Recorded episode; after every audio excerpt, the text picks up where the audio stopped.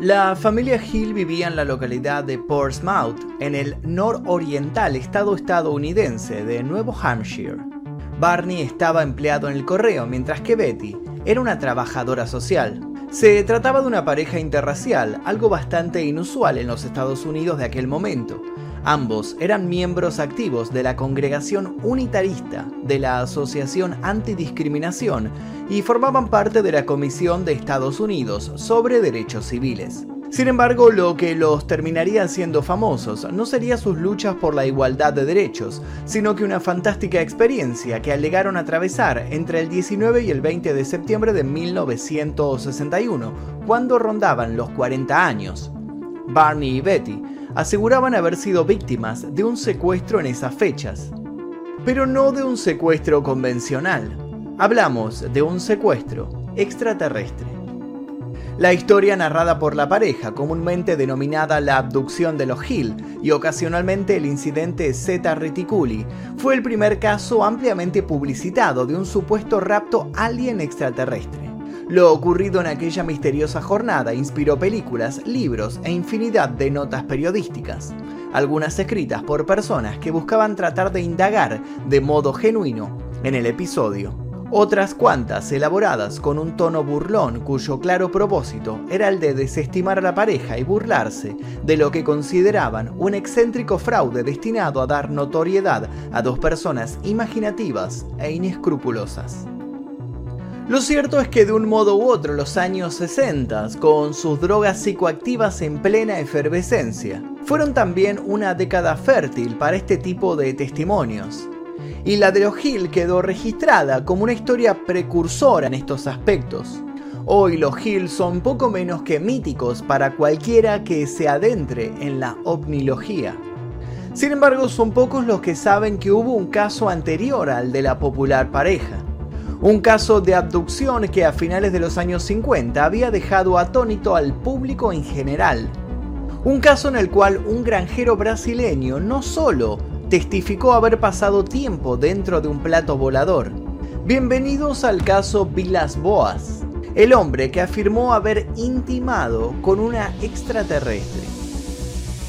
Pero antes de comenzar les quiero contar que esta semana sale la nueva temporada de Alienígenas Ancestrales por History. Muchas más investigaciones, muchas más teorías, un montón de cosas muy muy interesantes en esta temporada muchos datos muy muy curiosos como Giorgio nos tiene acostumbrados. Les voy a dejar el tráiler aquí para que lo vean y se fijen en qué horario se estrena en su país. El objeto cambiaba rápido de altitud y velocidad y ahí fue cuando dije, wow. Un piloto de la Marina de Estados Unidos cree haber estado frente a un verdadero ovni. ¿Y tú? ¿Tú qué crees?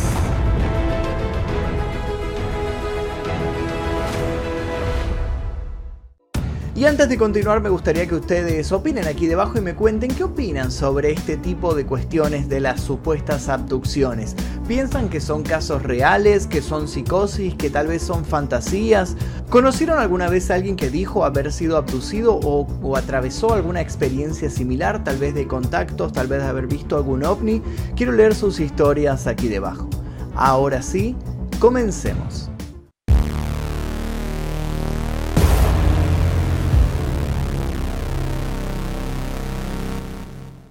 Exploración X, mi primer libro, ya se encuentra disponible en todas las librerías. Te dejo el link aquí debajo para que lo consigas en formato físico y en ebook. El periodista José Martins se había obsesionado con las historias de ovnis. Había leído y escuchado de primera mano los testimonios de varias personas que aseguraban haber visto un objeto volador inusual. Sin embargo, el tema siempre le dejaba un extraño sabor y una innegable insatisfacción. Sus años ejerciendo el oficio de comunicador le hacían saber que todo aquello que había llegado a sus oídos, si bien era interesante e impactante, resultaba insuficiente para construir un artículo con cierta fundamentación. La mayoría de las experiencias con naves espaciales solían ser intensas, pero difusas. Se trataba de experiencias deficientes a la hora de generar un análisis más profundo que pudiera saciar las dudas de lectores que, como él, se debatían entre la creencia y el escepticismo. Finalmente José Martins había decidido salir a buscar sus propios contactados. Con tal fin había publicado un anuncio en el periódico en el que instaba a quienes habían visto naves de supuesto origen extraterrestre se comunicaran con él. Estaba convencido de que tarde o temprano llegaría lo que él estaba buscando. Y así fue. Al cabo de 24 horas de haber sido publicado su anuncio, se puso en contacto con el periodista un hombre llamado Antonio Vilas Boas. Lo primero que dijo Antonio a José Martins es que tenía para contarle algo que podía llegar a parecer una locura. José se acomodó en su silla y le dijo al otro que no se preocupara, que por eso había puesto el anuncio, que estaba dispuesto a escuchar sin juzgar, que su mente estaba abierta. Antonio sonrió entre nervioso y desafiante. Un desconcertado José Martins terminaría dándole la razón. Cuando escuchó toda la historia de Antonio, solo le dijo que tomara algo fresco y que volviera a comenzar. Necesitaba volver a escuchar todo esto y tomar notas. No solo había encontrado la clase de testimonio que estaba buscando, aquello superaba todas sus expectativas. Pronto el caso Vilas Boas estaría en boca de todos. Pero no nos adelantemos. Conozcamos la historia tal cual Antonio la contó. Antonio Vilas Boas nació en San Francisco de Sales el 1 de enero de 1934 y para los 23 años ya era un dedicado y responsable granjero que trabajaba la tierra junto a su hermano Joao. Ambos tenían la costumbre, como muchos otros granjeros de la zona, de trabajar por las noches, momento en el que el clima solía ser menos hostil y el calor no amenazaba con desmayarlos. Los jóvenes llevaban una vida no muy diferente a la de sus vecinos, al menos hasta octubre de 1957 cuando las cosas comenzaron a ponerse raras. La primera semana de ese mes, Antonio y su hermano vieron un brillante rayo de sol que venía del cielo al mirar desde la ventana de su dormitorio. Pensaron que era una inesperada tormenta y sus consecuentes relámpagos. Pero entonces el rayo, lejos de menguar, aumentó su intensidad llegando a iluminar toda la casa. Lo que en un principio había parecido un fenómeno natural, de pronto se comportaba más como una especie de faro direccionado que con evidente convicción indagaban los rincones del hogar. Los hermanos se alarmaron y llegaron a tomar elementos para defenderse de esa posible amenaza que no lograba terminar de identificar. Sin embargo, así de espontáneo como había parecido, el haz de luz se esfumó, dejando a los hermanos sumidos en el más profundo estupor. Con el paso de los días la experiencia se volvió difusa y la rutina impiadosa hizo el resto. Todo quedó sepultado, sin más. Todas las dudas quedaron olvidadas paulatinamente a medida que las obligaciones hacían que Antonio y Joao tuvieran que poner su atención en cuidar aquellas hectáreas. Pero los sucesos poco habituales no habían hecho más que comenzar. El 14 de octubre, alrededor de las 10 de la noche, Antonio y su hermano estaban arando la tierra. Vieron entonces una bola de luz roja, demasiado brillante para mirarla directamente, que se cernía a unos 90 metros por encima de su campo. Antonio dejó caer sus herramientas de trabajo y sin despegar sus ojos del objeto le pidió a Joao que lo acompañara a investigar. Joao negó con la cabeza un poco por precaución y un poco por miedo. ¿Qué era aquello? Antonio, mucho más intrépido, no lo pensó mucho ignorando las sugerencias de su compañero, comenzó a correr hacia la luz. ¿Qué es lo que se cruzó por la cabeza de Antonio en aquel momento? Es algo que jamás sabremos. Incluso el propio Antonio contó que se trató de un impulso imposible de describir. Aquella clase de temeridad que nos lleva a hacer lo que no haríamos de pensarlo tan solo unos segundos. Lo cierto es que cuando Antonio se acercó a la luz, la misma lo eludió a gran velocidad. El granjero, lejos de darse por vencido, la persiguió. Iba tras ella haciendo gestos y pegando algunos gritos, presa del frenesí. Si bien Antonio poseía un muy buen estado físico producto de sus labores, al cabo de unos minutos que se hicieron eternos, tuvo que rendirse. Era obvio que la luz poseía una capacidad asombrosa de movilidad. Podía maniobrar con una facilidad inaudita, dejándolo siempre rezagado. A regañadientes el joven volvió agitado con su hermano. Con ambos nuevamente lejos, el objeto abandonó su danza y volvió a quedar estático. Allí se quedó por casi una hora, lanzando rayos intermitentes en todas direcciones. Luego, había desaparecido. Esta vez el suceso no pudo ser rápidamente tapado por otras distracciones. Si bien Joao hizo el esfuerzo para que eso sucediera, Antonio, en cambio, se sintió incapaz de hablar de otra cosa que no fuera lo que les había pasado. Llegó a decir con su vista clavada en las estrellas que si la luz volvía no iba a poder escapársele, que iba a encontrar el modo de develar el misterio. Remarcó que solo precisaba una chance y lo lograría. Esa chance no tardaría en llegar. Apenas dos días después, el 16 de octubre, mientras Antonio estaba en su tractor, la estrella roja volvió a aparecer en el firmamento. Esta vez pudo verla con más claridad. La luz se acercó a su posición creciendo gradualmente, y el estupefacto granjero pronto se dio cuenta de que estaba frente a una nave espacial, de forma ovoide, con una cúpula giratoria arriba. La nave comenzó a descender y aterrizó extendiendo tres patas, no muy lejos del muchacho.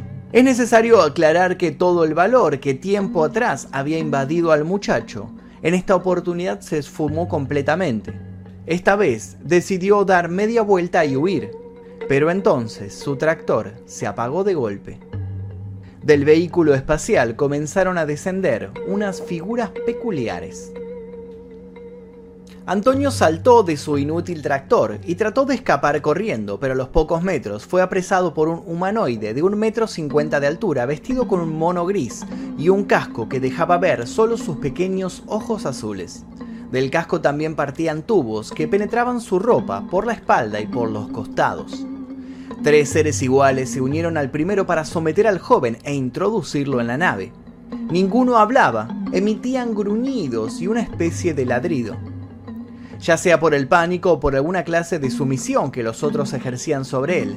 Antonio quedó paralizado y no tardó en encontrarse dentro de un cuarto pequeño con paredes de metal pulido, brillantemente iluminado y sin señal visible de puerta alguna por la que hubiera podido entrar. Con naturalidad y como acostumbrado a llevar a cabo esa clase de procedimiento, sus captores lo llevaron a través de varias habitaciones para finalmente introducirlo en una donde por medio de gestos lo obligaron a desvestirse. Acto seguido el cuerpo de Antonio fue rociado con un líquido espeso y transparente. Luego le extrajeron una muestra de sangre y lo dejaron solo, confundido y sintiéndose algo mareado. Antonio pudo notar que en las paredes había tuberías de las que salían pequeños bocanadas de humo, cuyo olor le disgustó tanto que terminó vomitando en un rincón. Después de una hora, cuando casi empezaba a dormilarse, la experiencia ya de por sí extraordinaria de Vilas Boas dio un giro aún más extraordinario. La puerta de la habitación se abrió. Alguien entraba. Antonio Vilas Boas vio aparecer frente a sí a una mujer desnuda con el pelo rubio, la piel clara, grandes ojos rasgados de color azul, labios, nariz y orejas pequeñas, pómulos altos y chatos y barbilla en punta. Si bien tenía apariencia humana, Antonio supo de inmediato que no lo era. La mujer avanzó hacia él, lo abrazó y comenzó a frotar su cuerpo contra el del hombre, quien de inmediato comenzó a sentirse excitado por el contacto. Posteriormente analizaría la situación, comentando que tenía la sospecha que el líquido con el cual habían rociado su cuerpo los extraterrestres era una especie de estimulante sexual. De una manera o de otra, la pareja tuvo relaciones que Antonio calificó como placenteras. La mujer nunca lo besó, atinó a morderlo en un par de ocasiones, y en el momento del clímax lanzó unos sonidos sospechosamente similares a los que habían lanzado los seres de traje gris al momento de atraparlo. Después de este contacto la mujer se volvió súbitamente frígida y se apartó de él. En ese instante Antonio comprendió que tan solo querían utilizarlo en el proceso de reproducción, lo que lo disgustó. No obstante, la capacidad de la mujer no parecía colmada, y a los minutos reinició las caricias. A pesar de sentirse ofendido, Antonio se dejó arrastrar hasta un segundo encuentro íntimo. En una entrevista concedida 21 años después, el granjero añadió un detalle que hasta entonces no había revelado.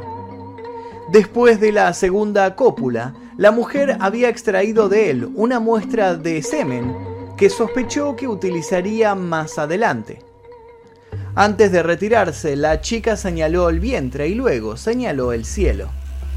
Antonio dijo a José Martins, Interpreté que la señal quería decir que ella iba a volver y me llevaría consigo al lugar donde vivía. Por eso todavía siento miedo si vuelven por mí. Estoy perdido. La interpretación del periodista fue en cambio que la mujer le dijo que se volvería a las estrellas llevando dentro de sí al hijo del brasileño. Luego del encuentro con la mujer, Antonio recibió nuevamente su ropa por parte de los seres de los cascos, que antes de escoltarlo hacia el exterior, lo invitaron a hacer un recorrido por la nave. Mientras pasaba de habitación en habitación, Antonio se percató por la presencia de paneles y computadoras que en esa nave había una tecnología infinitamente superior a la humana. El hombre intentó robar uno de los instrumentos de la misma para tener una prueba de su experiencia. Tomó lo que le pareció una suerte de reloj y atinó a guardarlo con velocidad entre sus prendas. Sin embargo, uno de los alienígenas lo sorprendió y se lo quitó. Luego de aquello, lo obligaron a descender de manera bastante brusca de la nave. Por unos segundos Antonio quedó desconcertado. Al girarse pudo ver cómo el objeto despegaba a sorprendente velocidad. En total, Antonio Vilas Boas había estado más de cuatro horas arriba de ese ovni, que ahora se perdía entre las constelaciones. Tras el hecho, Antonio afirmó haber sufrido náuseas y debilidad, así como dolores de cabeza y lesiones en la piel había tardado en contarle lo que le había pasado. Era consciente de que cada una de sus palabras iban a ser puestas en tela de juicio. Por eso, al ver el clasificado de José Martins, había sentido que tenía una clara y única oportunidad de narrar lo que había acontecido a alguien que parecía estar buscando justamente una narración de esas magnitudes. Tras escuchar el relato de Antonio en más de una ocasión y haber tomado las notas pertinentes, Martins avisó al doctor Olavo Fontes de la Escuela Nacional de Medicina de Brasil. Fontes examinó al joven granjero y concluyó que había estado expuesto a una gran dosis de radiación. Posteriormente, un examen médico reveló una cicatriz en el lugar donde Antonio dijo que le habían clavado un extraño utensilio para extraerle sangre. También encontraron lo que podía haber sido quemaduras de origen radiactivo en partes de su piel. Una donde estaba lo que había mordido la mujer alien con la que había tenido relaciones. El 10 de octubre de 1971, José Martins, periodista brasileño, fue autorizado a escribir sobre este caso. Su relato apareció en la revista Domingo Ilustrado de Río de Janeiro. Su informe abreviado fue el siguiente. Antonio Vilas Boas fue sometido por nosotros y un oficial del ejército a métodos de interrogación sofisticados, sin caer en ninguna contradicción. Se resistió a todas las trampas que le tendimos para descubrir si buscaba dinero o notoriedad. Un examen médico reveló un estado de completo equilibrio físico y mental. Su reputación en la región en donde vive ha sido siempre la de un hombre serio y trabajador. Sin embargo, hubo otras personas que al estudiar el caso no estuvieron tan de acuerdo con esto de considerar a Antonio como un narrador honesto. De hecho, no tardaron en acusarlo de plagio. George Adamski, nacido el 17 de abril de 1891, fue un ciudadano estadounidense de origen polaco, ampliamente conocido en círculos ufológicos y en la cultura popular, después de afirmar haber fotografiado platillos voladores de otros planetas. También alegó haber conocido a sus ocupantes, a los que describió como alienígenas de tipo nórdico muy amistosos. Los llamó hermanos del espacio y aseguró haber volado con ellos a la Luna, entre tantos otros lugares. Adamski se autoproclamaba filósofo, profesor, estudiante e investigador de platillos.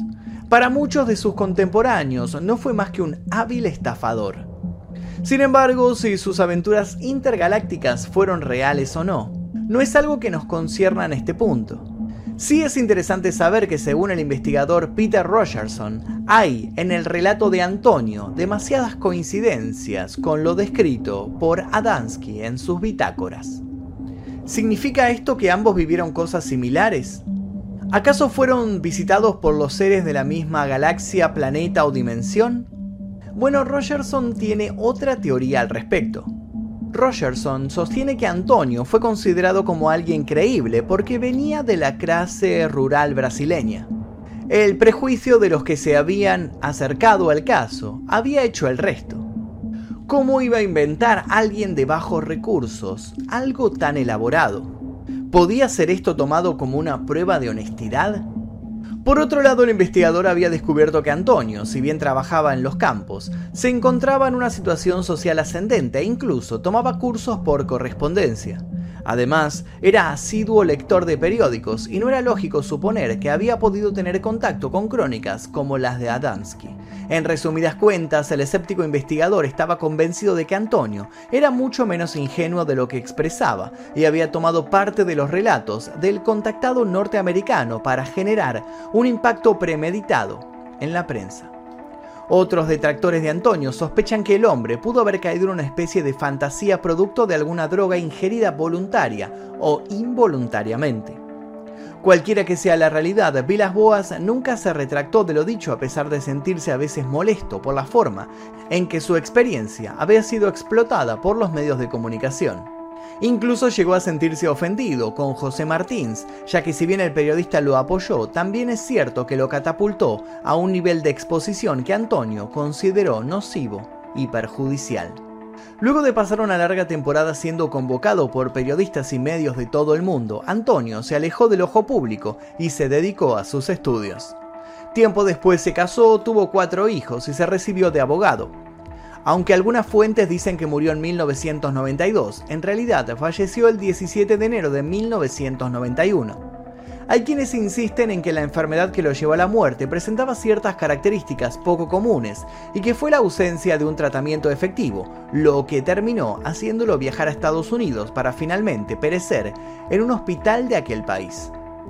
¿Había estado esa enfermedad ligada al episodio de la abducción? No hay información oficial que ayude a dilucidar ese enigma. Hoy en día la historia de Antonio, por años olvidada, está siendo rescatada y son diversos los grupos que están tratando de obtener información sobre los últimos años del sujeto. Los más creyentes, por su lado, están esperando que en algún momento aparezca el hijo que Antonio concibió con aquella mujer extraterrestre para confirmar todo lo sucedido en aquel lejano octubre de 1957. Y ahora quiero que me digan ustedes, ¿qué opinan sobre este caso? ¿Piensan que es real? ¿Que Antonio lo leyó en alguna revista y lo repitió, lo plagió? ¿O piensan que sucedió realmente, que esta persona fue contactada y todo lo que relató pasó adentro de aquella nave? ¿Qué piensan sobre los casos de abducciones? Quiero leer sus comentarios aquí debajo, vamos a debatir un poco sobre esto. Les voy a dejar un par de videos aquí para que sigan haciendo maratón y sin nada más que decir me despido. Mi nombre es Magnum Mephisto, nos veremos seguramente en el próximo video. Adiós.